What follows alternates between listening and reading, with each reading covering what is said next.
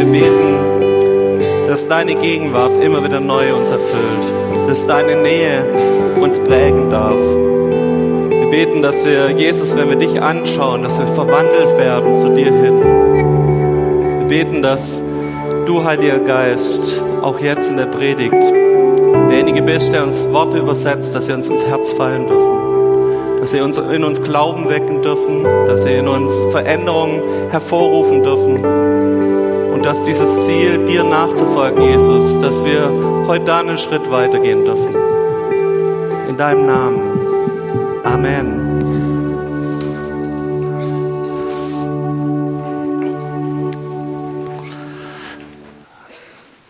Es hat ein bisschen gebraucht, aber jetzt darf ich auch endlich in die Predigtserie einsteigen. Wir haben schon die vierte Predigt zu dem Thema Verheißungen, wo viele von euch ja auch in den Hauskreisen drüber hören, miteinander unterwegs sind, zu entdecken, was sind Gottes Verheißungen auf unserem Leben und was dürfen wir für Schätze da heben, was dürfen wir für Schätze entdecken, die in unserem Leben wieder neue Kraft entwickeln dürfen, die uns neu ausrichten dürfen, die uns neu auch helfen dürfen, dran zu glauben, was Gott bewegen will. Und wir merken, dass viele von diesen Verheißungsthemen manchmal so Dinge sind, die sich in unserem Alltag rausschleichen. Gott zeigt uns auf, guck mal, da könntet ihr sein, das könnte, könntet ihr entdecken mit mir, das will ich euch an Segnungen geben auf euer Leben. Und manchmal spüren wir es nicht. Und manchmal vergessen wir es im Alltag. Und deshalb ist diese Predigtserie so gut, dass wir uns dran erinnern, dass wir diese Schätze neu heben, dass wir neu uns dran aufhängen und sagen, ja, das hat Gott versprochen und wir wissen, Gott ist treu. Gott wird seine Verheißungen halten und er wird uns das schenken, was er in seinem Wort uns versprochen hat. Wir hatten letzte Woche einen richtig guten Familiengottesdienst. Wir haben euch total herausgefordert als Gemeinde, nämlich mitten im Gottesdienst mal aufzustehen, spielen zu gehen, zu basteln. Und ich bin total dankbar, dass ihr mitgemacht habt und dass da es, glaube ich, keine größeren Irritationen gab.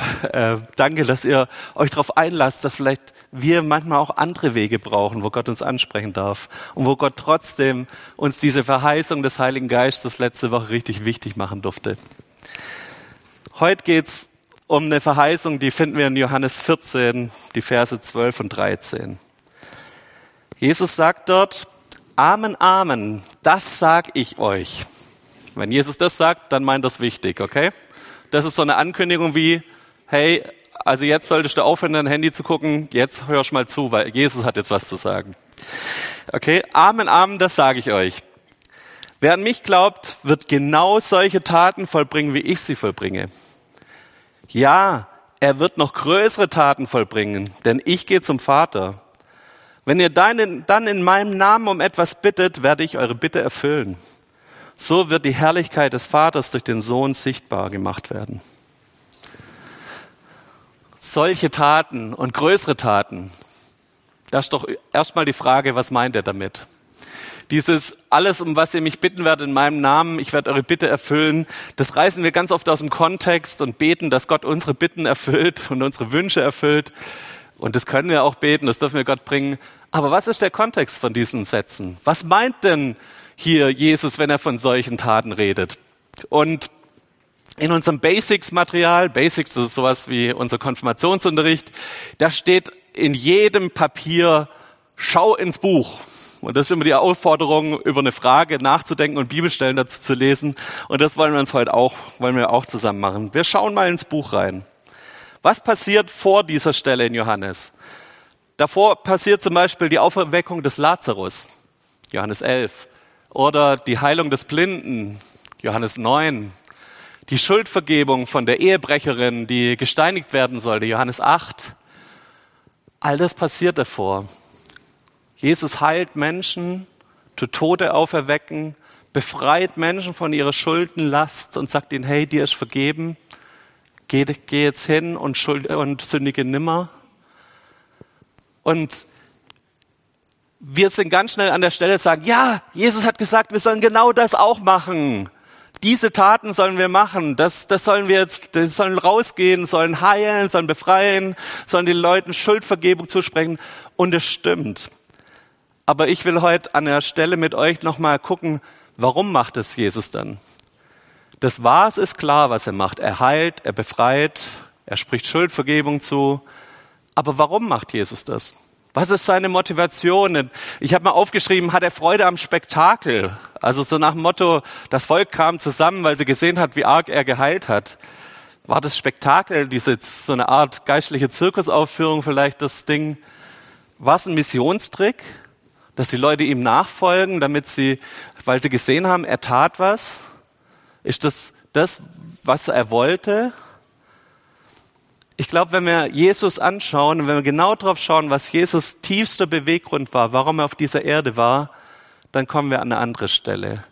Dann sind Zeichen und Wunder sind Ergebnisse von was anderem, was Jesus wirklich angetrieben hat. Was Jesus angetrieben hat, war die Hauptbotschaft vom Reich Gottes dass das Reich Gottes anbricht. Und Florian hat vor zwei Wochen über die Ewigkeit und unsere Zukunft im Himmel geredet und diese Verheißung, dass es irgendwann mal einen Ort ohne Leid, ohne Krankheit geben wird. Und diese Verheißung, das war diese Botschaft von Jesus, sagen, hey, das Reich Gottes, ich lade euch ein, dass ihr durch mich Zugang zu diesem Reich Gottes habt, aber dieses Reich Gottes fängt jetzt an. Wir können einen kleinen Einblick ins Reich Gottes schon bekommen. Wir haben schon, kriegen schon so ein Geschmäckchen vom Reich Gottes mit, wenn wir sehen, dass selbst hier auf der Erde schon geheilt wird. Wenn selbst schon hier auf der Erde, wo immer noch Leid und Krankheit ist, Menschen berührt werden. Schuldvergebung, Wiedergeburt möglich ist, dass ich mein Leben Gott hingeben kann und ich werde reingewaschen. Das, was wir in der Taufe feiern. Das passiert jetzt schon und das ist ein Vorgeschmack von diesem Reich Gottes, das wir werden nachher Bibelstellen lesen, wo Jesus sagt, es ist uns jetzt nahe gekommen. Es bricht an. Es fängt an, sich auszubreiten wie Sauerteig in unserem Leben. Das heißt, wenn wir uns mehr danach ausstrecken wollen, wo ist diese Heilung und Befreiung in unserem Leben, dann ist es gut, wir tun uns mit dieser Grundmotivation Gottes, nämlich dem Reich Gottes, erstmals auseinandersetzen. Und schauen mal rein, was hat Jesus angetrieben? Was war sein Warum er diese Taten getan hat? Und wir schauen mal und hören mal, was hat es mit diesem Reich Gottes auf sich? Matthäus 7, Vers, äh, 4, Vers 7 ist so ein bisschen der Einstieg ins Reich Gottes. Seit der Zeit fing Jesus an zu predigen und zu sagen, tut Buße, denn das Himmelreich ist nah herbeigekommen. Jesus fängt an, dieses Himmelreich anzukündigen und sagt, der Weg da reinzukommen ist zu sagen, ich kehre um. Ich mache eine 180-Grad-Wende in meinem Leben. Ich konzentriere mich nicht mehr auf das, was mich angeht, nicht mehr, dass ich nicht mehr um mich selber drehe, um meine Bedürfnisse und meine Wünsche, sondern ich folge Jesus nach. Und in dieser Buße ist dieser Eintritt in das Reich Gottes. Matthäus 6, 33, er predigt dann in der Bergpredigt ganz viel über das Reich Gottes und ich habe vieles weggelassen, aber eine Sache will ich euch mitgeben. Trachtet zuerst nach dem Reich Gottes und nach seiner Gerechtigkeit, so würde euch das alles zufallen. Dieses Reich Gottes ist nichts, was am Rande unseres Lebens mit uns mitläuft, was irgendwie einen, einen kleinen Einfluss auf unser Leben vielleicht haben darf. Und ab und zu mal spüren wir so ein bisschen einen Geschmack vom Reich Gottes.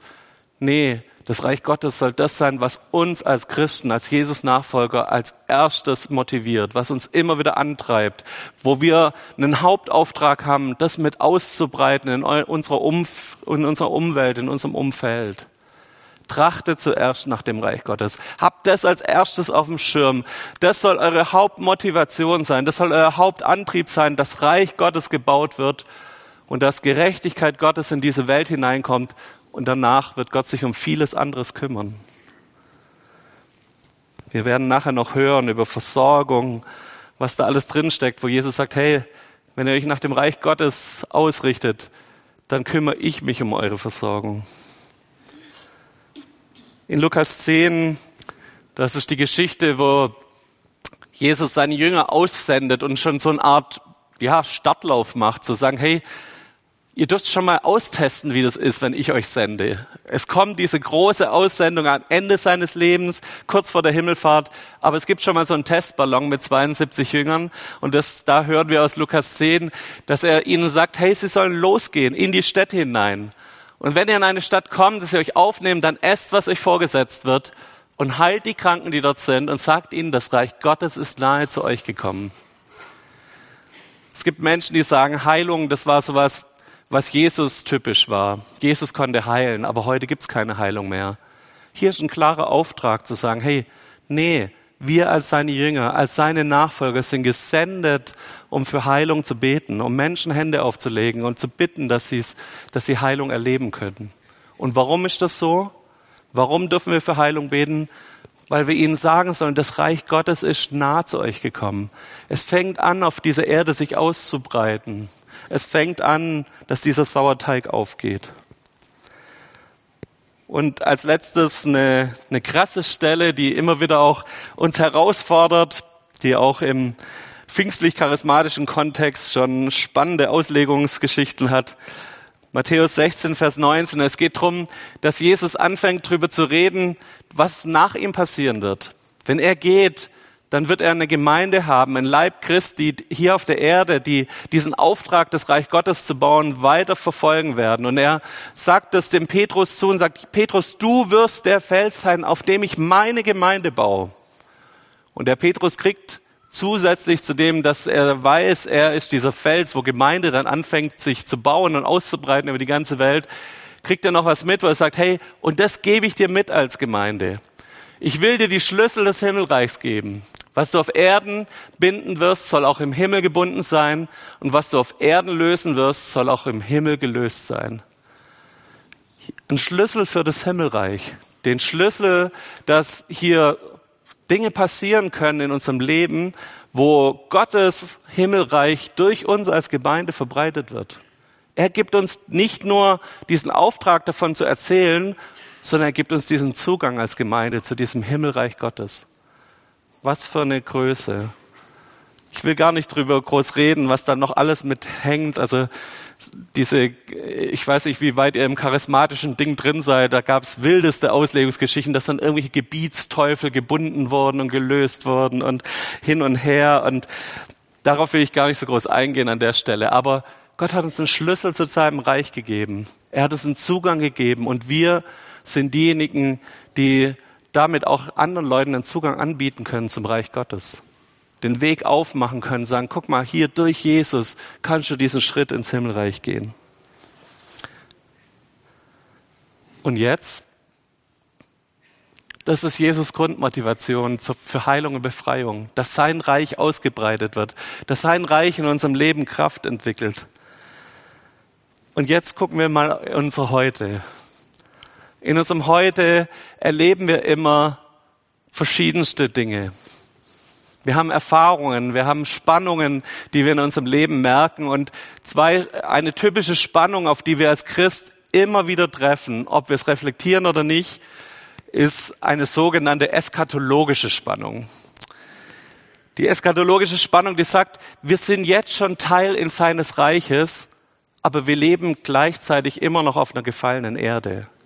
Und wir haben auf der einen Seite das, dass Gott sagt, hey, ihr dürft heilen und ihr werdet noch größere Taten vollbringen als ich. Ihr dürft für Menschen beten, ihnen Hände auflegen und sie werden geheilt werden. Wir werden erleben, dass wir für Tote beten, sie auferstehen werden. Wir haben den Heiligen Geist, wir haben seine Gaben hier unter uns und das ist Prophetie, da ist, das sind himmlische Dinge in uns und um uns rum und das dürfen wir jetzt schon erleben. Wir dürfen Wiedergeburt erleben. Was für ein Wunder, dass Gott uns befreit von Tod und Sünde, uns reinwäscht, was wir überhaupt nicht verdient haben, was wir nicht niemals aus uns heraus könnten. All das haben wir jetzt schon. Und auf der anderen Seite leben wir in einer Welt, wo wir erleben, dass wir für Menschen jahrelang beten, sie trotzdem sterben, wo Menschen an chronischen Krankheiten leiden, wo es wir haben gestern den Jahrestag, zwei Jahre Ukraine-Krieg erlebt, wo so viel Tod ist, wo, wo es Hochrechnungen gibt, wie viel hunderttausende Menschen in diesem Krieg so nah bei uns in Europa schon gestorben sind. Und das gehört auch zu unserer Realität. Und jetzt können wir von beiden Seiten vom Pferd fallen. Jetzt können wir von beiden Seiten vom Pferd kippen und sagen, ja, ich erlebe ja bloß Tod und Krankheit, also hat Gott aufgehört zu heilen und wir haben eh schon gebetet und hat nichts gebracht, dann bete ich halt auch nicht mehr. Das ist so die eine Fraktion. Ganz realistisch. Wir machen eine Umfrage. Wir haben fünfmal gebetet für die Personen. Bei wie viel, wie viel wurden geheilt? Was davon war vielleicht doch Medizin und nicht der Heilige Geist? Wir können ganz realistisch sein und können anfangen, da diesen Auftrag zu verlieren. Es hat auch ganz viel damit zu tun, wie wir denn unseren Weg hier auf der Erde sehen. Ob wir sagen, hey, ja, wir müssen uns halt jetzt mit diesem Leid auseinandersetzen und wir müssen noch ein bisschen leiden und später im Himmel wird halt alles besser. So eine Art Vertröstungshaltung. So, das Gegenteil davon ist, dass es auch Strömungen gibt, die sagen, Heaven is now. Wir, uns sind schon alle Segnungen des Himmels offen. Und beides stimmt. Beides hat seinen, seinen Platz in unserem Leben. Aber ich glaube, es geht darum, diese Spannung auszuhalten. Es geht darum zu wissen, ja, wir beten für Menschen und Menschen werden trotzdem vielleicht sterben. Und ja, Gott hat diesen Himmel schon geöffnet. Wir haben diese Schlüssel hier in der Gemeinde. Sein Himmelreich steht uns als Gemeinde offen. Und wir erleben immer wieder auch, dass Gott heilt, dass Gott eingreift, dass Gott handelt. Und diese Spannung, die passt nicht in ein Schwarz-Weiß-Bild. Ich habe leider schon so viele Menschen erlebt, denen wurde Schwarz-Weiß gepredigt, denen wurde gepredigt, Gott ist immer gut, Gott will immer deine Heilung und wenn du nicht geheilt wirst, dann glaubst du halt zu wenig, dann musst du dich noch ein bisschen mehr anstrengen, vielleicht ist dann noch, doch noch irgendwo Sünde in deinem Leben. Und als diese Menschen die Heilung nicht erlebt haben, haben die komplett die Kurve gemacht und sind vom Glauben abgekehrt, weil sie gesagt haben, so ein Gott kann ich nicht glauben. Und ich verstehe es. Das ist, wenn wir schwarz-weiß an so einem Ding beten. Oder ich kenne Leute, auch ja, aus unserer Mitte, die so realistisch wurden, sagen, ja, also ich bete nimmer für Heilung, weil hat nicht funktioniert die letzten drei Mal. Hey, auch da bist du vom Pferd gekippt. Auch da bist du von der anderen Seite vom Pferd gefallen. Und ich glaube, wir müssen es lernen, Spannungen auszuhalten, solange wir hier auf der Erde sind. Wir haben dieses Himmelreich, das sich unter uns ausbreiten will. Und wir haben diese, diese Offenbarung vom Heiligen Geist. Wir haben seine Gaben in unserer Mitte. Aber auf der anderen Seite haben wir halt auch Leid und gefallene Schöpfung um uns rum. Und diese, diese Balance müssen wir immer miteinander halten. Da müssen wir auch gnädig sein und müssen es auch lernen, dass wir nicht immer nur antworten mit, ah, ich bete halt für dich, wenn jemand Leid erträgt, sondern dann auch da zu sein und zu wissen, zu leiden, zu zweifeln, gehört zu unserem innersten Menschsein hier auf der Erde. Und das halten wir aus. Das sind wir als Gemeinschaft auch leidensfähig und sind an der Seite von Menschen, die dieses Leid ertragen müssen und haben nicht bloß die billigen Antworten für sie. Du musst halt mehr glauben. Okay? Das ist mir wichtig. Die Frage ist, wie halten wir die Balance? Und was ist Jesus-Style in dem Ganzen? Was würde Jesus sagen? Und Jesus ist da ziemlich krass. Er sagt nämlich eine Sache zu uns im Vater unser, wenn es darum geht, wie sollen wir beten? Da sagt Jesus, betet, dein Reich komme, dein Wille geschehe. Und das gibt uns einen ganz guten Hinweis. Das sagt, hey, dein Reich komme. Das heißt schon, nee, das Reich ist nicht schon komplett angebrochen und da, sondern das Reich ist im Kommen. Aber was ist unsere Zugrichtung? Was ist der Blick, den wir haben sollen? Ist unser Blick der Realismus, zu sagen, ha, es wird eh nix? Es passiert ja eh nix? Nee, unser Gebet soll sein, Reich Gottes, breit dich mehr aus in meinem Leben. Komm in mein Leben. Krieg mehr Raum in meinem Leben. Sei dein Wille soll noch mehr in meinem Leben passieren, als er jetzt passiert. Und trotzdem weiß Jesus, das Reich ist was, was sich anfängt auszubreiten. Und nicht an allen Stellen meines Lebens, an allen Erfahrungen meines Lebens erfahre ich schon Reich Gottes, sondern ich erfahre auch Leid und gefallene Schöpfung.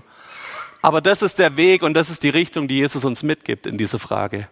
Und wenn wir nachher uns darüber unterhalten, haben wir diesen Auftrag, für Heilung und Befreiung zu beten? Ja, wir haben ihn. Haben wir das Versprechen, dass es immer funktionieren wird? Und dass wir nicht auch an Punkte stoßen, wo Gott nicht heilt und wo einfach auch gefallene Schöpfung uns hier begegnet, im Leid und in Krankheit. Das haben wir leider auch. Dieses, das wird auch weiterhin Teil von unserem Leben sein, bis wir im Himmel sind. Wo stehen wir? Wo stehe ich an der Stelle? Das ist mir wichtig, dass wir anfangen, drüber nachzudenken, wo ist mein Glaubenslevel an dem Punkt? Bin ich gerade geprägt von einem hohen Realismus, von, von schlechten Erfahrungen vielleicht, mit, mit glaubensvollen Gebeten? Bin ich geprägt gerade von einem Holy Spirit, äh, ich schwebe auf Wolke 7 und äh, alles, was ich bete, passiert gerade? Ich habe Phasen in meinem Leben gehabt, wo ich deutlich mehr Heilungen und Wunder erlebt habe als jetzt gerade.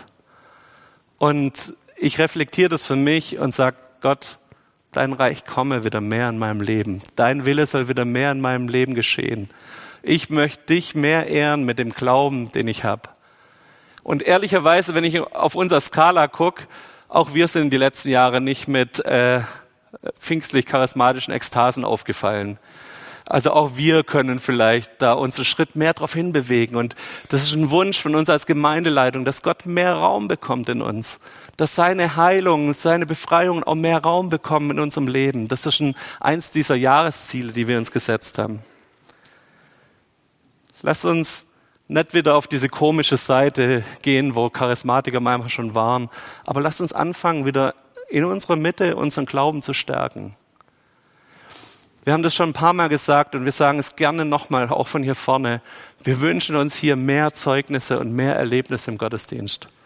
Das, was Miriam heute Morgen gemacht hat, dass sie uns erzählt hat, wie sie sich getraut hat, für jemanden zu beten. Ich würde mir wünschen, dass wir das jede Woche haben weil das Glauben in uns wächst, das wächst und wachsen lässt, wenn wir uns voneinander erzählen. Wenn wir erzählen, guck mal, hier habe ich mich getraut, jemand Hände aufzulegen. Hier habe ich mich getraut, jemand zuzusprechen, dass seine Schuld vergeben ist. Hier habe ich mich getraut, an der Stelle Hände aufzulegen. Lasst uns das mehr zu einem Wunsch machen, der aus unserem Herzen wieder rauskommt. Und ich glaube, es braucht uns als Gemeinde, die diesen Auftrag haben mit den Schlüsseln zum Himmelreich, dass wir das verkünden, dass wir damit rausgehen. Wir haben eine Welt, die so viel Sorgen und Nöte hat, die so viel Gebrochenheit hat, die so viel Depression, Ängste, was auch immer hat, die so viel Krankheit auch hat, die Ärzte nicht lösen können.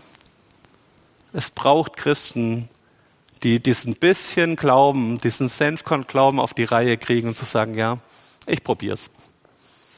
Und mit dem Entspanntheit auch zu sagen, Herr, dein Wille passiert.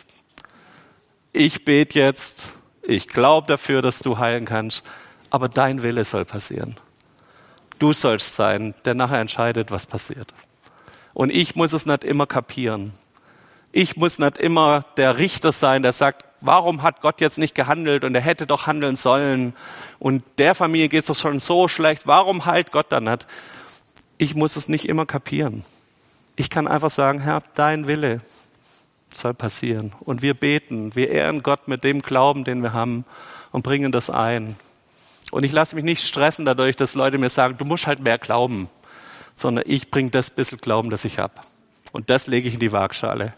Und an der Stelle versuche ich mutig zu sein und versuche ich mich das nächste Mal, wenn ich so eine Schwimmbadsituation habe und neben jemand her schwimmt, zu sagen, ja, da kommt eine Hand von der Seite, ich lege Hände auf und bete für Menschen. Ich weiß nicht, wie es dir geht.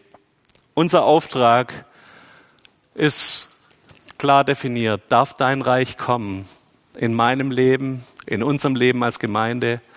Unser Auftrag ist auch klar in diesem, dieser Sendung, die Jesus gesagt hat. Ich lese es nochmal vor. Und heilt die Kranken, die dort sind, und sagt ihnen, das Reich Gottes ist nahe zu euch gekommen. Dieser Auftrag, der gilt für dich und für mich als Jesus-Nachfolger. Der gilt. Und die Frage ist, sind wir bereit, diesen Auftrag wieder neu anzugreifen? Ich möchte einen ganz kleinen Exkurs noch ranhängen. Und zwar, es gibt, was Heilung angeht, eine total schöne Stelle. Es gibt nämlich eine Stelle, wo Gott was verspricht, dass wenn du zu den Ältesten der Gemeinde kommst und dich von ihnen salben lässt, dass es mit dir besser werden wird. Jakobus 5, die Verse 14 und 15 ist jemand unter euch krank, der rufe zu sich die Ältesten der Gemeinde, dass sie über ihm beten und ihn salben mit Öl in dem Namen des Herrn. Und das Gebet des Glaubens wird dem Kranken helfen. Und der Herr wird ihn aufrichten. Und wenn er Sünden getan hat, wird ihm vergeben werden.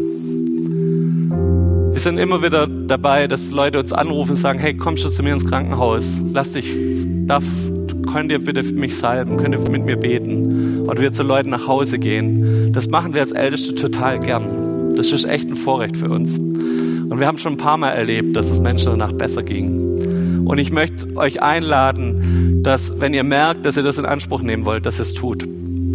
Dass ihr euch da auch nicht zurückschreckt. Wir sind fast äh, immer bereit. Es gibt vielleicht manchmal, dass wir erst am nächsten Tag können oder so, aber ruf uns an. Nehmt es in Anspruch, dass wir als Älteste gern für euch beten, dass wir euch gern segnen dürfen. 1. Johannes 5, Vers 14 und 15. Und das ist die Zuversicht, mit der wir von ihm reden. Wenn wir um etwas bitten nach seinem Willen, so hört er uns. Und wenn wir wissen, dass er uns hört, worum wir auch bitten, so wissen wir, dass wir erhalten, was wir von ihm erbeten haben. Ich möchte sagen, bet wieder mit Zuversicht. Lass es was werden, was dein Leben wieder neu hervorrufen darf, dass du mit Zuversicht Gott bittest, dass er eingreift. Diese Zuversicht ist was, was uns immer wieder der Realismus in unserem Leben rauben will. Unsere Erfahrung will es uns rauben. Aber diese Zuversicht, diesen Glauben zu haben, Gott kann eingreifen. Um den möchte ich bitten in meinem Leben. Und ich möchte euch herausfordern, dass ihr das auch zu eurem Gebet macht. Amen, Amen. Das sage ich euch. Wer an mich glaubt, wird genau solche Taten vollbringen, wie ich sie vollbringe. Ja, er wird noch größere Taten vollbringen, denn ich gehe zum Vater. Wenn ihr dann in meinem Namen um etwas bittet, werde ich eure Bitte erfüllen. So wird die Herrlichkeit des Vaters durch den Sohn sichtbar gemacht. Magst du das Vater unser zu deinem Gebet machen? dein Reich komme, dein Wille geschehe. Ich möchte dich herausfordern, dass du das heute ganz persönlich zu deinem Gebet machst.